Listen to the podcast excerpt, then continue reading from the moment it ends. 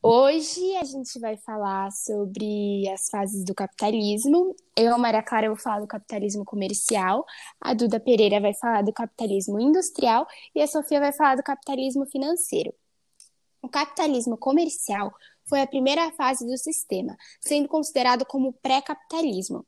Ele focava principalmente nas navegações de colonizadores, com o sentido de conquistar novas terras e assim conseguir novos produtos para vender eles focavam principalmente no comércio de mercadorias, explorando assim a colônia, pegando os recursos e utilizando os nativos, geralmente índios, para o trabalho escravo, dando início assim a DIT.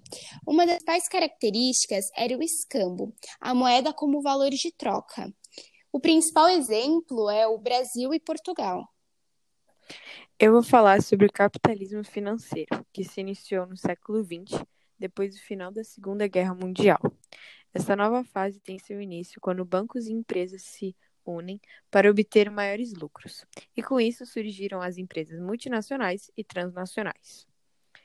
E apresenta como característica principal a subordinação dos bens de produção para acumulação de dinheiro e obtenção de lucros, através do mercado financeiro, como, por exemplo, ações. Capitalismo industrial com a doutrina liberalismo.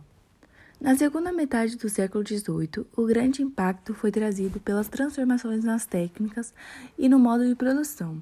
As máquinas passaram a ser utilizadas em larga escala, tornando ultrapassados os métodos de produção anteriores, com o objetivo de defender a liberdade econômica individual contra a intervenção do Estado na economia, tendo assim o trabalho assalariado, a independência dos Estados Unidos e a Revolução Industrial.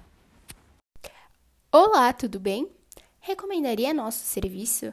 De 0 a 10, qual você classificaria meu atendimento? No que posso te ajudar? A senhora procura algo?